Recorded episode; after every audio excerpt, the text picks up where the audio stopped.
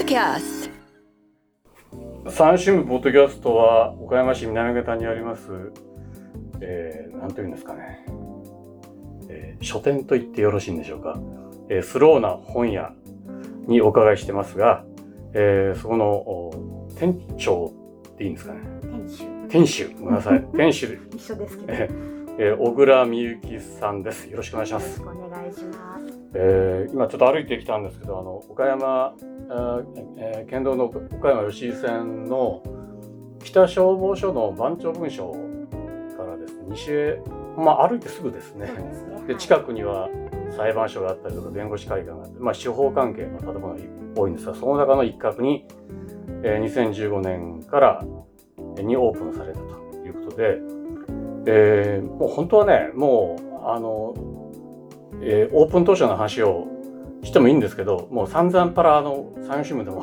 紹介してますしネット上でもあれあの紹介されてますので今最新のニュースからですね、はあのお話しいただけると思うんですけども、えー小倉さんあのえっと今あーチャリティー絵本便、えー2023年版のチャリティー絵本便を、まさにえー今取り組んでらっしゃるということでこれ去年から始めて昨年はいですねでちょっとこの趣旨とですね、はい。えーどのように進めて、えーいらっしゃるのかと。はい、そうですね。いうことを教えていただければと思うんですけど、チャリティー絵本便というのは、えこう一人親家庭の方ですとか、あと困窮家庭の方に絵本をお届けするというチャリティープロジェクトえうんであのスローな本屋でもともと絵本便という通常あの絵本を毎月お届けするっていう通はい。販を、オープン当初からやっているんですけれども、その仕組みをまあ使って、うん。そのお届け先がそういう家庭の子どもたちにうん。絵本を届けたいと思って、うん。昨年立ち上げました。で本仕組みとしては、えっと、その本の、えー購入する原資はですねこれはどういうふうに？そうですね。あの通常の絵本便ですと例えばご自宅自分にお子さんがいらっしゃるご家庭の方ですとかあとはあの遠くに離れたお孫さんにプレゼントしたいとか、うん。あるいは出産祝いでお友達にみたいな形でお金を払う人がご自宅に送る場合もあればよそのお家にうん。よそに送る。うん。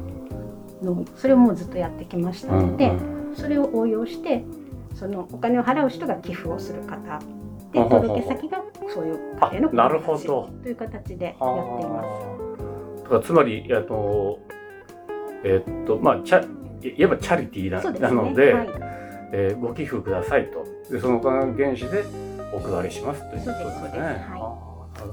あのもうその辺はあの実はあの、えースローな本屋の、えーホームページではい、割とこう詳しく 載ってますけれども、はいえっと、期間は、えーっと7月の？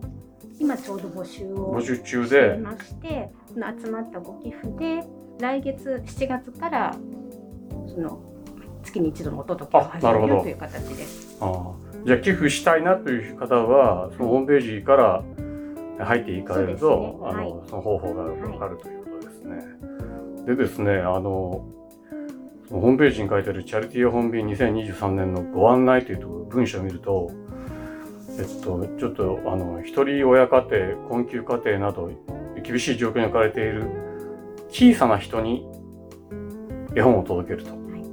とを目的とすると。であのここにズバッと子供と書かずにですね小さな人と あるのがへえと思ったんですけど、はいあのこの辺の言葉の断りというのは何かあるんですか、まあ子供っていう言葉ももちろん使う時はあるんですけれども、なんかこう同じ人大人もこその子供の友って漢字で書くとあのお供の友って書きますよね。あねれって要は上から下へっていうかこう下に見てるっていうそういうニュアンスが漢字だと加わってしまうんですけれども、なんかそう大人の方が本当に偉いのかなっていつも 思っていてなので、まあ、同じあちょっと年数が違うだけで同じ人だなと思うので。あなるほど。でこれあの協力してくださるのが NPO 法人の岡山ビューティーサミット、えー実はあの産業新聞がよくやってるえあの SDGs をテーマにしたシンポジウムを、まあ、定期的にやってるんですけども、はい。そこでも時々ご出演いただいてるんですけども、はいはい。あの、まあ、岡山ビューティーサミット、これかつてあれですか？あの、なんか、えっと、なんか定期的にやってるもったいないマーケットで、その、絵本を手渡すという作業、ことにか関わったことが終わりなんですかね？えっといや。じゃない。うん全然。あの最初は本当何の面識もなくて、うん。そのやろうチャリティー本業をやろうって思いついたけれどうも、ん。どうやってそういう方たちにあ知り合ったらいいのか全然最初は知恵もルートも何もなかったんですけれど、たまたまご縁があってご紹介いただくことができてうん。でえっと先方のその岡山ビューティーサミットさんの発案でその月に一度開催されているそのもったいないマーケットっていう場でうん。直接渡しましょうっていうあ、ことそうですか。になりました。えーその場には小倉さんもなんか、えっとね、本当は私が行くべきなんですけれども、うん。その毎月最終土曜日にうん。開催をされてらっしゃるので、うん。土曜日はうちも店を。開けなきゃいけない日なので、どうしようかなと思ってで、去年はもう最悪向こうの方がやり私たちやりますよっていうふうに言ってくださったんですけど、うんなんか申し訳ないなーって思思ってましたら、それこそあの寄付をしてくださった方たちが、私何も言ってないんですけど、なんか手伝えることだったら言ってってこはあ。う申し出てくださった方が何人もいらして、そういう方たちにご協力いただいて当日現地で配布していただくボランティアとしてえ。回っていただきました。これ去年2022年に初めて行われて、はい。ホームページでは3ヶ月間でい。175冊はい。ですよね、はい、かなりの数なんですけど。ですね。こう一人一冊なんですか？一人二冊なんですかね？なんか一人一冊。一人一冊、はい。ということで175人にわたってそうですそうです。すごいな。へえあのなんか反応というか感想というのはありましたですあのいっか来ました。それこそその始めるにあたって、うん。その受け取った子どもたちが感想をかけるはがきのようなものをなんか用意してくれないかっていうふうにアイデアをいただいてで試しにやってみたんですね、うんうんうん。そうしたら本当にすごいたくさん毎回お返事をいただいてこんな感じでいろんなぎっしり書いてくる。高校生ぐらいの子もいるし本当にお母さんが代筆して0歳とか1歳とかそんなちっちゃな方もいるし、た例えばどんな感じなんですかね。そうですね。どんな感じってなんか変変な日本語ですけどどんな感想があったんでしょうか。結構書いてますね。でしょ？なんかもうこれそれこそ去年寄付してくださった皆さんにデータで全部お送りしたんですけどうん。もう皆さんすごい感動されて、うん。なんか絵絵もあったりして。ねなんとか面白かったみたいに書いてくれて。うんうんうん。うんねどれだったかなそうそうそう。戦争をやめた人たちっていう。戦争をやめた人たちという本を、話題去年ちょっと話題にもなった本をうん。一度送ったんですけど、うん。それそれこそ真っ先に高校生の子が自分で選んでったって後であ伺ったーんですけど、うんうん。本当これはびっしり書いてくれる子がたくさんいて、うん。あそうだね。そうですね。でちょうど去年からねウクライナでうん活動やってますから子どもたちとかもみんな気にしていてだうん。からそれが実本当にあったお話で本当にそうやって止められる止めさせることができるかもしれないっていうなんかそういうのを感じて。うんくださった子がたくさん。います。うん。でそれこそでこの子どもたちからのハガキを支援者の方に見ていただいたら、うん。この彼らの言葉を読んで私もその絵本読んでみたいからちょっと注文するわ。っ てあご注文いただいたり相乗効果じゃそうだからこう行ったり来たり直接ね会ってなくてもなんかそんな感じでなるほど行き来してます。いや今あのねあのネットの世界ではあのいろんなものがあの感想が載ってるじゃないですか。はいはい。あのどっかのホテル泊まったらとかどっかレストラン行ったらとか、星がついたりがついたりとか。あれってまあどうなのかなと思うんですけど、うん。行動では本当のなんていうか心からの感想というかどのように感じますね。そうですね。もともとまああのえっとこういう感想が返ってくるというのはなんかあもう全然。思ってらっしゃいままあせんでした？1枚でも2枚でもハガキが返ってくればいいなぐらいに思 思ってたので、うん。こんなにたくさん来る来たっていうのもびっくりしましたし、うん。なんかなんとなく本当は、まあ、私の認識不足なんですけど、うん。なんとなくかわいそうな子供たちみたいにこうどこか無意識のうちに思い込んでいて、だけれども本当に一人一人すごく優れた感性をうん持っててみずみずしい言葉を持っていて、うん。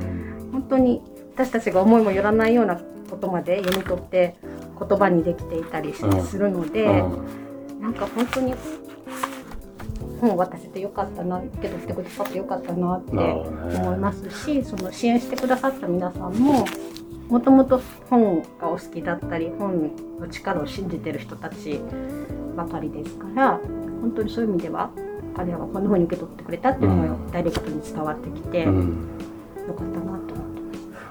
送られた本175冊ですけれども、はい。この選ばれたのは全部小倉さんが選ばれたんですね。はいす。ね。どういう選び方選び方というか どここの本いいんじゃないのというどういう感じどう何をそ持ってる？長年の経験言っちゃうともう一言で終わっちゃうんですけど、うん。まあ、通常毎月やってる絵本便で長年やってきましたから、その季節感だったりうんあとその時例えばその戦争が起きたらみたいなそういう社会的なニュどー。スだったり、うん。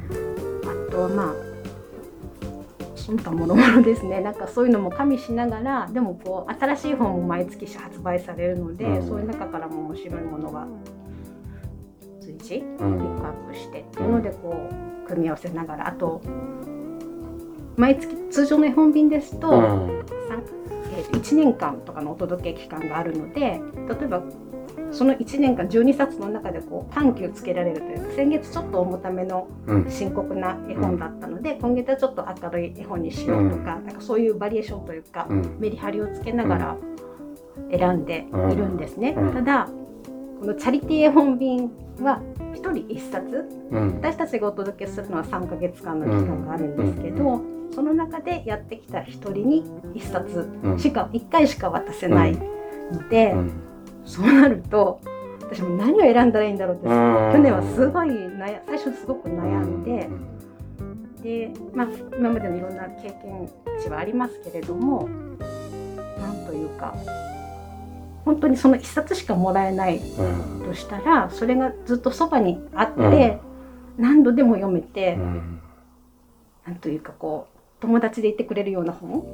なんかそんな本がいいなと思ってだからいつもよりものすごくこうなんていうか筋力を使ったというか なんかそんな感じでした。いやそうやってあの小倉さんが選ばれた本を手にした子どもたちは、というか小さな人たちはですね、読むだけでなくて読んだ後の感想をこういうふうに書いて送るというまあなんていうかもう一つのアクションを起こしてるわけですよね。うんそうすることによってこう読みっぱなしじゃなくてもう一度書くことによってその本がどういう意味があるのかなとかこう考えるきっかけになったんではないかと思うんですよね。どうでしょうねまあうんなってたら嬉しいですし、んそのその岡山ビューティーサミットさんがなぜハガキを作ってくださいって言ってくださったかっていうとそのもらいっぱなしにししない？ちゃんとこうもらったらありがとうってこううん。返せるような、うん。それをなんか当たり前にしたいんだっていうふうにおっしゃっていて、うん。でもなんかなんだろうお礼っていうよりも、うん。なんかこっちの方が励まされてるあようなそんな感じがします。うん2023年も絵本チャリ絵本便をやるんです今回もあれですか？あの岡山ビューティーサミッそうですトね。はい。さんと一緒にやるという感じですね。うん。でもあれですねおそらく去年受け取った子たちがいろんな人に声かけてもっと増えるんじゃないかと思うんですけどね。どうでしょうね。どうなんそこはちょっとわからないです。あそうですか。これって寄付ですよね、はい。寄付を募られるのにえー、とこれどういう方法で今ツイッターとかインスタグラムやってらっしゃいますけそうですね。基ど本は白な本屋の SNS うんでご紹介しているのと、うん。あとはまあ去年参加してくださった方には直接あなるほど。今年もやりますよってご案う内はん。差し上げて、うんこんな感じですかね。あとはまあ、オンラインショップとかのご注文くださった方にうん。本をお送りするときに一緒にちょっとチラシをあ入れてみたりですけど。子供たちがあのなんか大人があんまり活字を読まなくなったとかよく言われるんですけど、はい。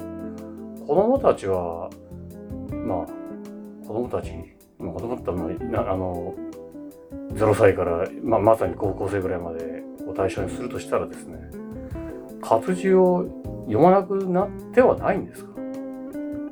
どうなんですかね？そうです。全体大きなところは分かりませんあの身近に感じじられて。うーん、まあ、ここにわざわざ来るうん。親子さんとか。うん。なのでどっちかっていうとまあ読む子が多いですよね。なるほどね。まあ、若い人たち見てると若い人も子供じゃないですけど、うん。20代ぐらいの若い方たちとか見てますとものすごく問題意識が高いというかしうん。社会性のある本をズバッと選んでいかれますね。うん。大人大人以上になんかこうなんかそういうアンテナが鋭いかなっていうのは思います。うん。あれ、まあ、私なんか自分は自分のこと言うのはあれですけどあの子供の頃からめちゃくちゃ本はよ読んでた読んでましたね。あの、まあ、図書館も行くしそれからまああの小学生の時に2年生ぐらいの時なんか気管支炎喘息で学校2ヶ月ぐらい休んだことがあってその時に家にある本を片っ端から読んだのがきっかけですけど、えっと、やっぱりでも大人になると特にまあ新聞社なんか入ってくるとやっぱり仕事関連の本を読まざるを得ないというかそっちに関心があって結局小説からちょっと離れる。んですよね。だからどっちかというとノンフィクションとか専門書とかを読むようになるんですがである日ポツッとあの、えー絵本を見る機会があるとこのあまりにもこのなんというかこの深さに 驚きとそれから絵の美しさだけじゃなくて文章のこの短い文章でいろんなことを伝えるといううー凄さを感じたことがあるんですけどあの特にあのこのまあちょっとチャリティー絵本便の話ばっかりしてあれあれなんですけど絵本普通の本普通というか書籍ではなくて絵本を送るといううことにどういう意味を見出していってらっしゃるんですか？チャリティー絵本便で絵本を送うるんんですか、ちょっとご質問の趣旨からそれるかもしれないですけど、うんそのそもそも始めようと思ったのがそういうご家庭の親子ってこう食べるものにもこと書いてらっしゃるわけじゃないですか1日例えば2食にしようとか、給食が唯一の栄養源だみたいなことよく言われますけどだとしたらとても絵本まで買ってまで読むとは思えないだろうなと思って。うんそれがきっかけででも本屋としてはやっぱそれはすごくつらい辛いというかなんか切ないなと思って本もちろん食べ物もちろん最初に大事ですけど、でも本も大事だよなと思って、なのでそれでチャリティー本業を始めようと思ったものなので、一歩このスローな本屋さんの中に入ってくると正面に見えるのが絵本なんですよね、はい。もうずらーっと絵本があってちょっとその奥に今いろいろまあまあその他の分ジャンルもあるんですけども。これな7 6割7割が絵本ですか、どうでしょう？ちゃんと冊数でもその時々で変わるので、うん、なんか見た目は見た目だワンとね最初にうん目に入るので。ですよねまあ、絵本の専門店っていうわけでもですよね。絵本屋。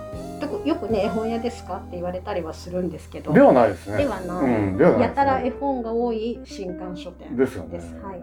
この間お伺いした時に加古聡さんのはいありがとうございまがいえいえ3冊ずらっとあったんで思わずもうパチッともうあの買わせていただいたんですけどあのそれ以外に加古加古聡さんってまあ結構有名ですよね。でそれ以外の絵本もああのいっぱいあってこれ結局いろんなあの「モモ」とかあります星野さんとかありますけれども。